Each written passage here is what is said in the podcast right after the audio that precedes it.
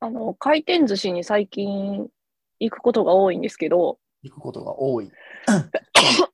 くしゃみしちゃ った。えーっと。あの、回転寿司に行くことが多いんですよ、最近。多い。あの、なんだかんだ、そのお昼ご飯ごどこかに外食行くってなって、うんまあ一人やったらさ、まあ、うどんとかラーメンとかなんだとあるやん。はいはいはい。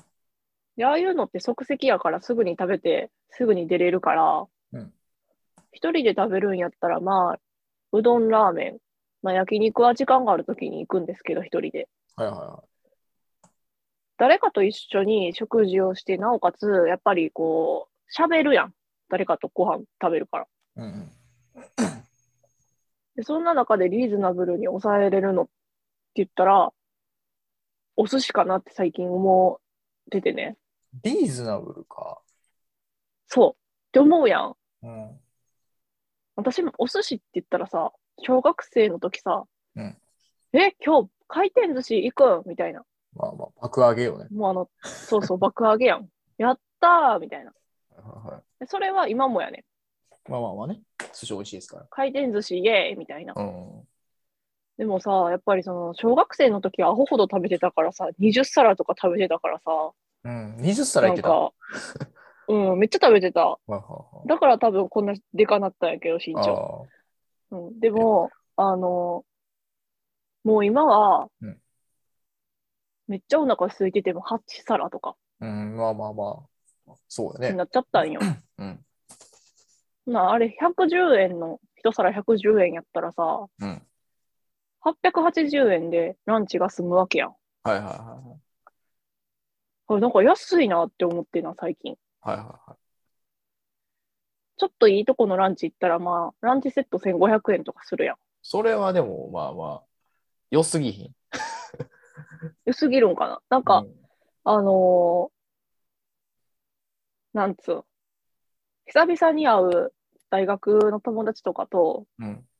なんかランチ行こうってなった時に、うん。まあ、好きやにはいかんな。それこそ、そうそう、我々大阪府民やったら、まあ、市内やったら天王寺とかで集まるじゃないですか。はいはいはで大体天王寺の、まあ、ミオの中とか、キューズモールの中のランチって言ったら、相場1500円はまあすると思うんですよ。い。うんうんうんうん。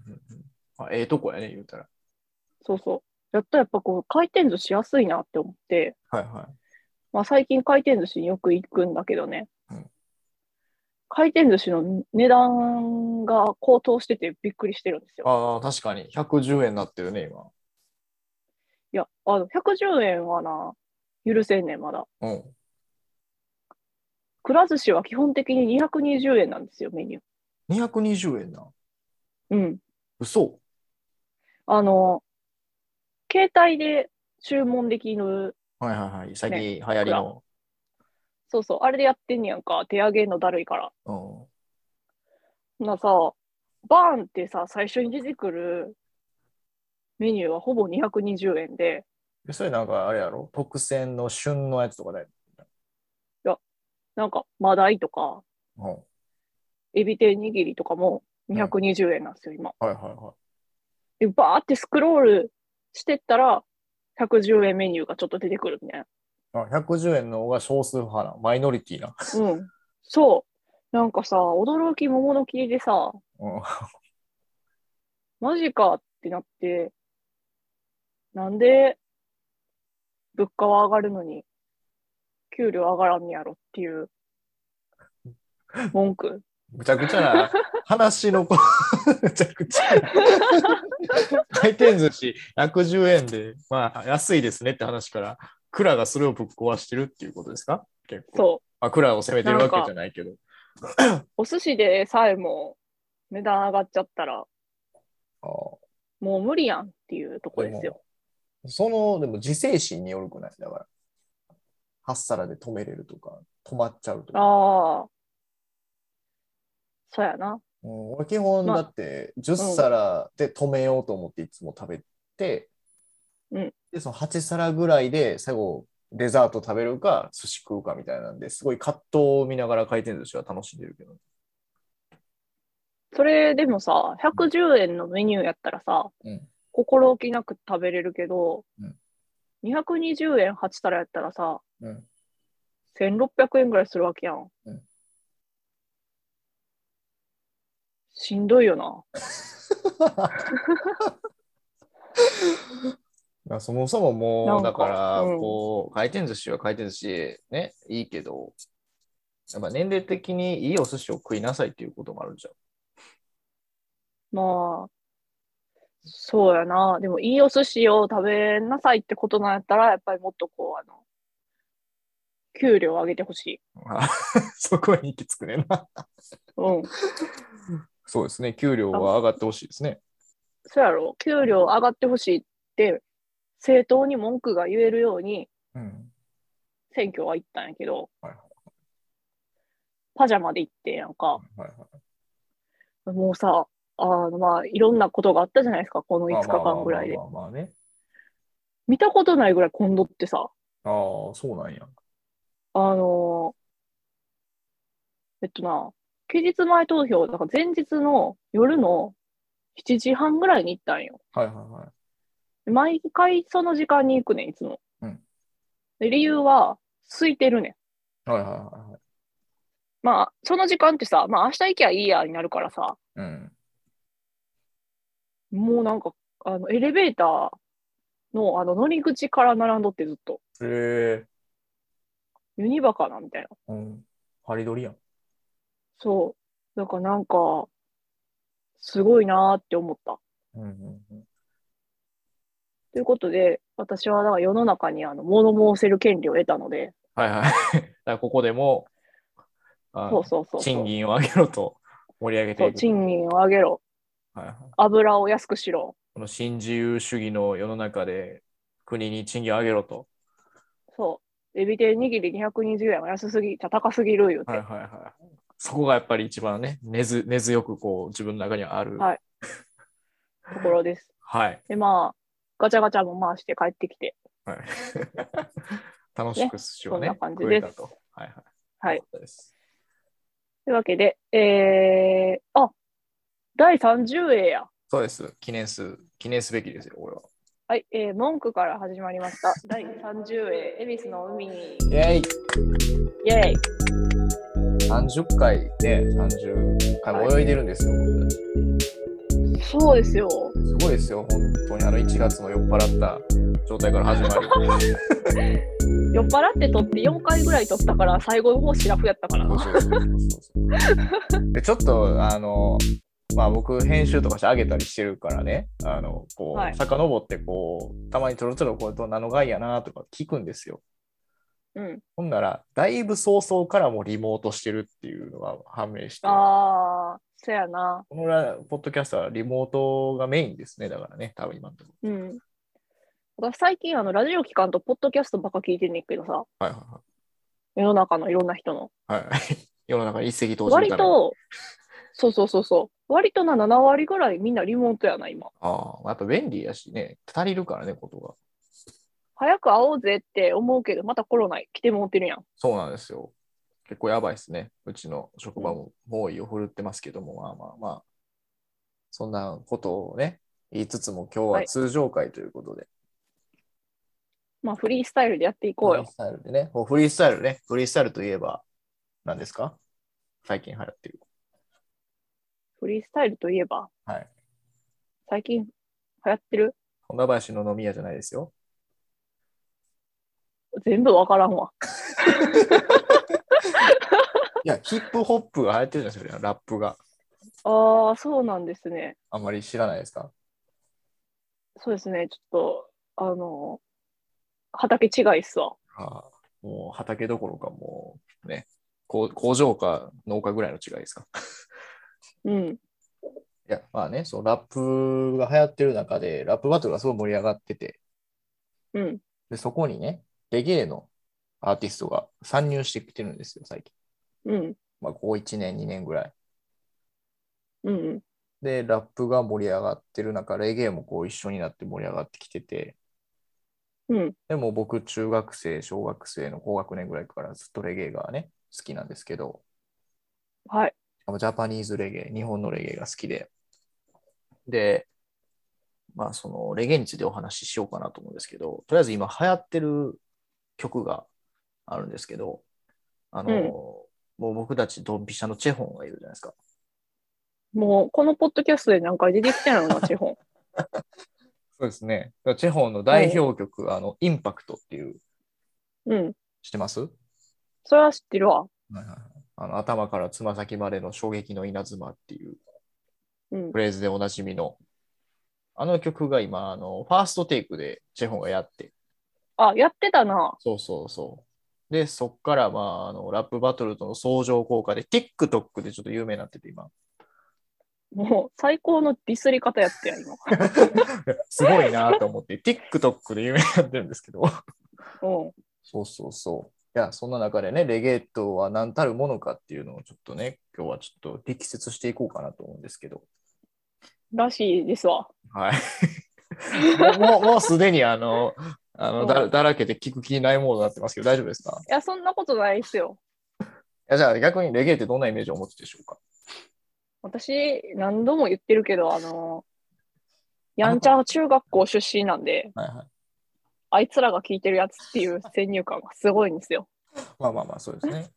いや、はいあのそういう、聞いてた人のイメージというか、やっぱ音楽的にね、どういうものかっていうところをやっぱ知ってもらったら、また聞いてもらえるんかなって俺は思って。ああ、そういうのは、あの、ウェルカムですよ。あ、そうです、そうです。はい。まあ、えっと、どこの国で発症したか知ってますかこれ有名ですけど。えーっと、ジャマイカ。そうですね。1960年代に後半にジャマイカで発症しましたということで。で、まあ、代表的なあの音楽奏法的なんでね、あのリズムの名前があるんですけど、あのまあ、日本の音楽ってあの1、2、3、4って取るじゃないですか。うん。おも表で吐くの。じゃなくて、うんあの、レゲエは基本的に、んちゃ、んちゃ、んちゃ、んちゃの、んちゃ、んちゃって裏打ちで取るのがレゲエなんですうよ。んうん。ここは結構大事な、重要な要素であって。うんで、あの、あとは、あの、まあ、うねるようなベースラインで、結構ベースとドラムが重要な音楽になっていますということなんですけど、なんか質問ありますかいけますかいえ、どうぞ どうぞ。で、えっと、まあまあ、もともと、その、ジャマイカの昔からあるスカ、ね、スカパラみたいな音楽ああ、うんうんうん。と、まあ、それに似たロックステディっていう音楽が発展して、あの、一応、あの、レゲエっていう音楽が生まれるっていうことやから、だからそのスカとかの裏打ちの、あの、うっちゃんうっちゃっていうのをリズムを引き継いでるっていうのがレゲエなんです。はい。レゲエって本国でもレゲエって呼ばれてるん。あ、ほん、ほんまのく、あの、ジャマイカで。うん。あ、ジャマイカでもレゲエって呼ばれてますね。それは。じゃあ、ジャマイカ語なん、レゲエって。まあ、ジャマイカ語、ジャマイカ語っていうのは存在しなくて、うん。あの、パトワ語っていうのがあります。へえ、パトワ語。じゃあ、レゲエはパトワ語なん。まあ、パトワ語の一種なのかなと思いますね。で、はいパトワ語のいろんな、ヤーマンとかね、よう言うじゃないですか。あ、やば。やばいや ばい。あレゲエの挨拶、パトワ語でヤーマンをね、あの、挨拶なんですよ。とか、あと、本当に、お前やばいなっていう意味で使うね、ボンボクラっていう意味があったりとか、それは初めて聞いた。そうなんですよ。こう、こうようこうやるじゃないですか、こう、銃の形。あ、それやばいわ。これスゴキーン、合宿の写真撮影、そればっかりやねんけど。これゴン、ゴンフィンガーって言ってね、あの、うん、まあ盛り上がった時に示す合図とか、うん、そういったのは、だからレゲエって独特のそういう、あの、文化的な、あの、うん、うん。盛り上がり方があって、あすごいいい音楽聴いたら思いっきり壁、ライブハウスの壁叩くみたいなのとか、ああ。そういう独特なシーンがあるというかね。はい。え、あの、日本でいう、能みたいな感じまあまあまあ、広く言えばね、 歌のあー話ね。わかった。はい。そうですね。はい。で、まあ、ちょっと話し込むと長くなるんですけど、とりあえずね、レゲエとヒップホップの違いみたいなね、あのうんところが多分結構こう気になると思うんですよ。まあ気になってる顔してるんでね、言わせて も らいますんですけど。いいよ。どうぞ。あのラップフリースタイルってあるやん。うん。まあ、その場で即興でみたいな。うん。ああれさ、サイファーと何が違うあ、フリースタイルバトルは相手をディスるっていう。で、サイファーは、うんあの、音源に合わせて、こう、即興で、こう、ラップをフリースタイルで、こう、かっこいいのを言っていくみたいあな。基本あ的。にディスはなしっていうのがサイファーだと思う。そこ、ちなょるほっとど詳しく言われると戦えるかもしれんけど、ちょっとそれトライやねんけど。で、レゲエにそういうのがないのかあるのかみたいうん。な。気になるでしょ。うん。えっとね、ラバダブっていうのがある。マブダチあ、ちゃうちゃうちゃう、ラバダブ。 ラバダブな。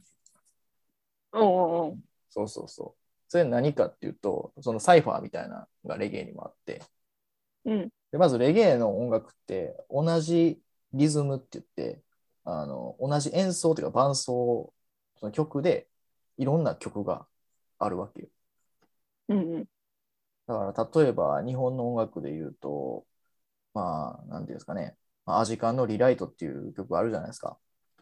ある。あれの、あの、ゴッチの歌だけ抜いて、あの、別にうんバンプオブチキンが別のメロディーと歌詞乗せて歌ってるみたいな。っていうのが存在するの。え、えうんうん。そうそう。同じ曲やけど、メロディーと歌は違うみたいバジカンのリライトの演奏をバックに、えー、バンプが天体観測歌うみたいな感じ。な。あ、そうそうそうそうそう。歌ったり、まあ、うんマイヘアが真っ赤歌ったりみたいなのがあんねん。そういうような。ぐちゃぐちゃぐちゃやん。だからそこはちゃんとあの、自分の合う持ち歌をそこで作っていくみたいな。へえ。そうそうそうで、そのリズムを流して、自分の持ち歌をどんどん音楽にはめて、そういう、なんかこう、ライブの後とかに、みんなこう、レゲエのアーティストがドーンって出てきて、うん。こう順番にマイク回しながら、客を盛り上げるっていうのがラバダブであるんですうんよ、うんラバダブっていうの。それがすごい面白くて、うんうん。そこサイファーとは違うんやけど、まあ、サイファーは即興やけど、まあ、レゲエはその自分の持ち歌でどれだけ客を沸かせるかっていう、まあ、レゲエをでボスれボスれるかっていうことやけど、うん。そうそうそう、それがまあレゲエの醍醐味で、で、ラップバトルみたいなのがないんかっていうと、まあ、クラッシュっていうのがあって、うん。それは相手のことを自分の持ち歌のことをちょっと変えて、歌詞変えてディスるみたいなのがあったりっていう。で、小節が決まってない。レゲエって8小節とか、4小節で交代とか、4小節だね。16小節、8小節で交代やけど、レゲエは行くとこまで行っていいっていうか、そうそうそう。なるほど。そうこれがレゲエの醍醐味なんでね。だからその映像から入るのもありかもしれないですけど、どうですかあ、そうですね。その方が、なんか、いいかもしれないです。そうそうそうそう。だからその同じ音源で別の歌を歌うっていうのがね、ちょっと結構独特な文化なのなっていう。そうそうそうそう。まあなんか、あ、このオ、ケ誰々も歌ってたみたいな、いろいろだから一つのアルバムずっと同じ曲やけど、歌ってるやつが全部違うみたいなのもあるし、おー。なんとかリズムセレクションみたいな。うんうん。で、でまあ、最後にね、あの、DJ ってどんなイメージですか DJ こあ う。 まあ、こう、皿を回す人ですよね、だから言うたら。うん。レゲエは DJ のことを、あの歌う人が DJ って言われてて、へまあえ。 D、DJ とか DJ って言われてるんだけど、うんうん。で、まあ、その、ラップっぽいことする人を DJ って呼ばれてて、めっちゃ歌い上げる系をシンガーって呼ばれてて、うん。じゃあその皿回してる人は何やってなると思うんやけど、あの、サウンドって呼ばれております。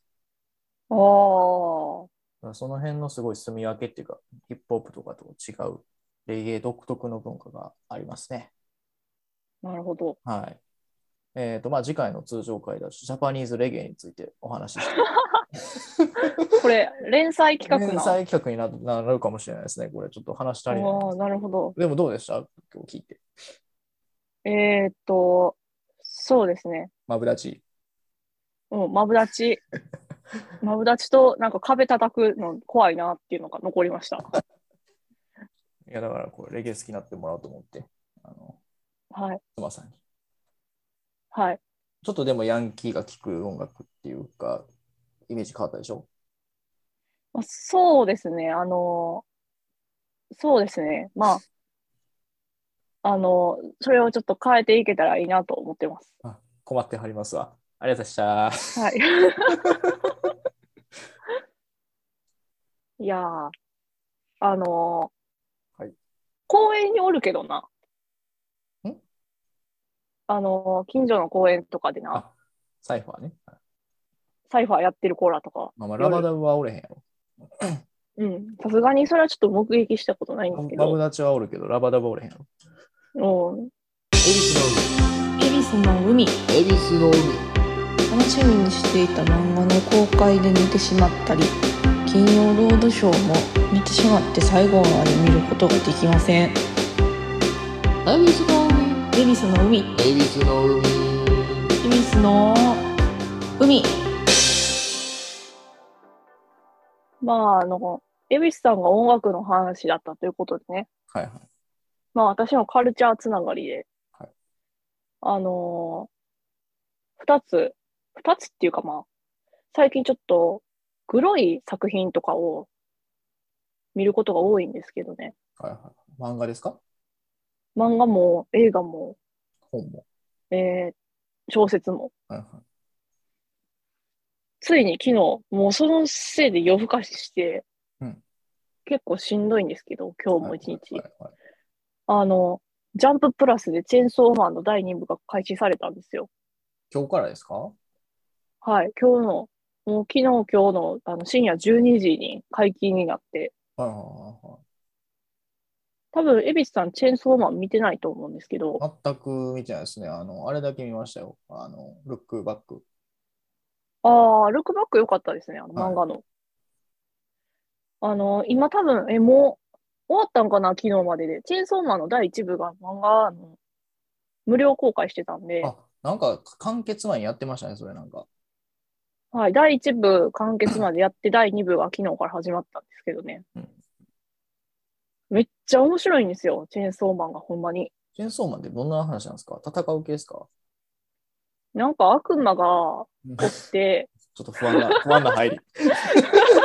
すごい不安な入り。なんか悪魔を、あのー倒すみたいな。あ、えっとな、呪術廻戦のなんか、あの、はそれこそ畑違いみたいな話ですね。あの、今、悪魔を倒したけど、あの、筋肉マンとちょっと同レベルの、なんか、同レベルって言ったあらー同率の話になってますけど、大丈夫ですか悪魔超人とは戦い、う同じ、あの、自分の分かりやすいように解釈してください。あわかりました。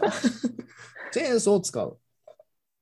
あ、そうそう。チェーンソーの形を模したような、なんか、デビルを、悪魔を体に取り込んだ少年が主人公の話なんですけどね。はいはい顔面がチェーンソーマン、チェーンソーになって、あのー悪魔をぶった切っていくっていう、まあ、かいつまんで言えばそんな話なんですけど、能力者バトルとかではなくて、あーでは、あーまあでもそうですね、そうですそうねいうとこ。も出まあ、てくるいろんな悪魔とか、はい、出てくるんで、そんな感じなんですけど、はいはい、あのディ、ディストピア味のある作品が私好きじゃないですか。そうですね。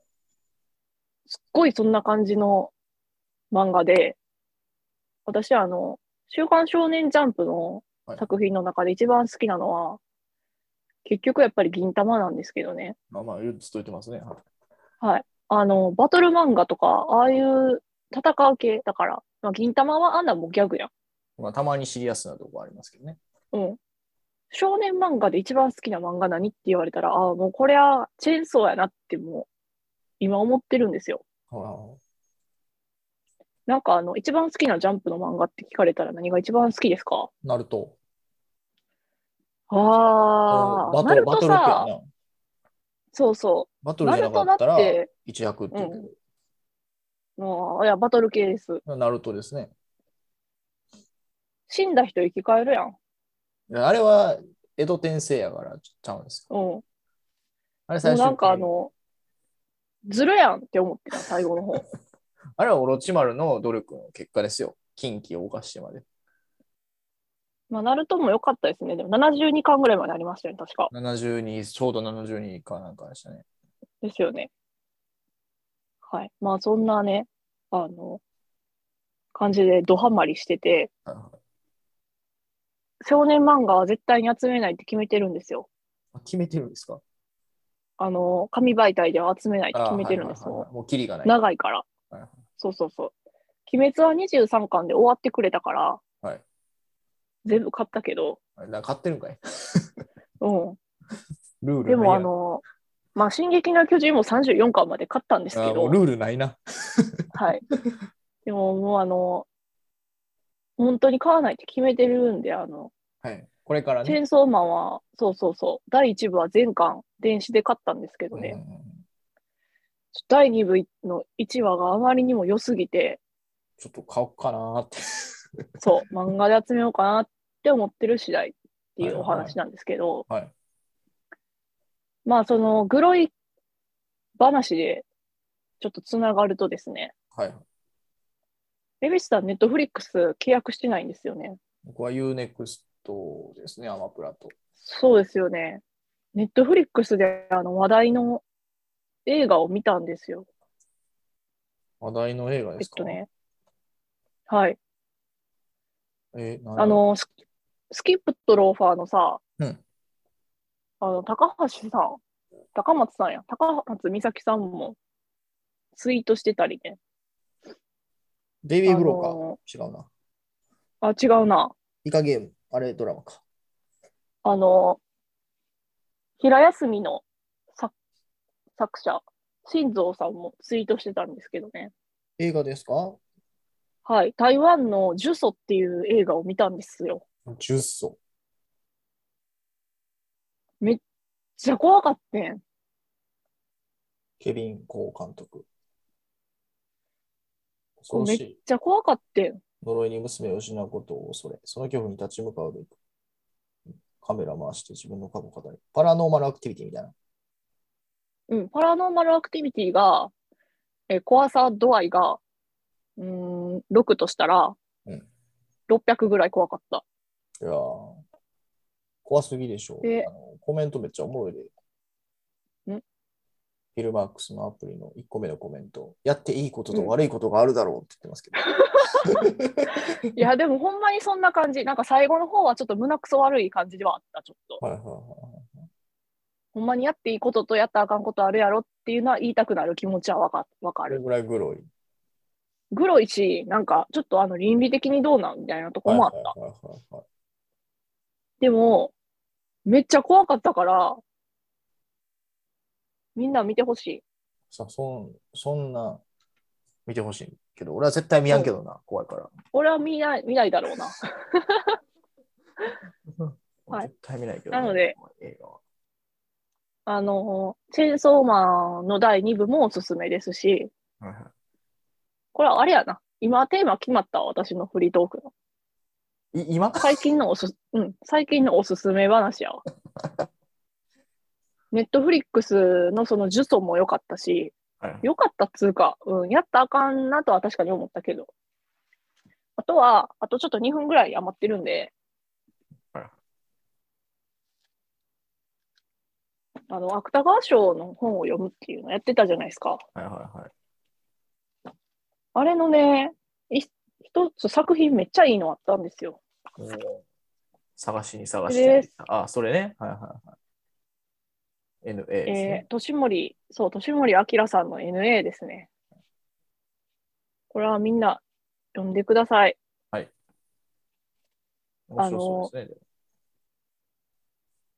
NA の意味って、ネットの用語らしいんですけど、うん知ってますかえーうんマシュワロタみたいな。 ?NA は該当しないっていう意味らしいんですよ。はいはいはい。昨今の世の中でしたら、はい男性、例えば私が男性と付き合いたくないっていうふうに言ったら、はいやれトランスジェンダーだの、うんうんうんうんやれ同性愛だの、まあ、言われるじゃないですか。はいはいはい。とか、まあ、あの、女性には、その生きてたら月のものがあるじゃないですか。はいはいはあれが嫌だから、食事を取らずして、不節制な生活を送って、無理やり月のものを来ないようにしたら、はいそれこそ、やれ、性同一障害だと言われるじゃないですか。そういう、なんかこう、カテゴライズされる世の中に対しての、ちょっとこう、風刺的な作品なんですけどね。い。はいはいはい。だから、NA で該当しないっていうタイトルだと思うんですけど、うんうんあの、めちゃめちゃよくて、なんかあの、これ多分撮ると思うんで、芥川。あ、もう、スマ予想では。はい。私まだ3作しか読んでないんですよ。はいはいはい。あと2作読んでないんですけど、これが撮るんで、皆さん。あの、もう決まってます。はい。操作、操作してんや。はいはい。芥川賞は、年森明さんの NA が撮るので、覚えててください。わかりました。で、直木賞は、えー、郷勝弘さんの爆弾が撮るんで、覚えててください。皆さん。もうもう決めてるんですね。ははい。いはい。わかりました。以上、えー、スマの海のおすすめ教えてのコーナーでした。い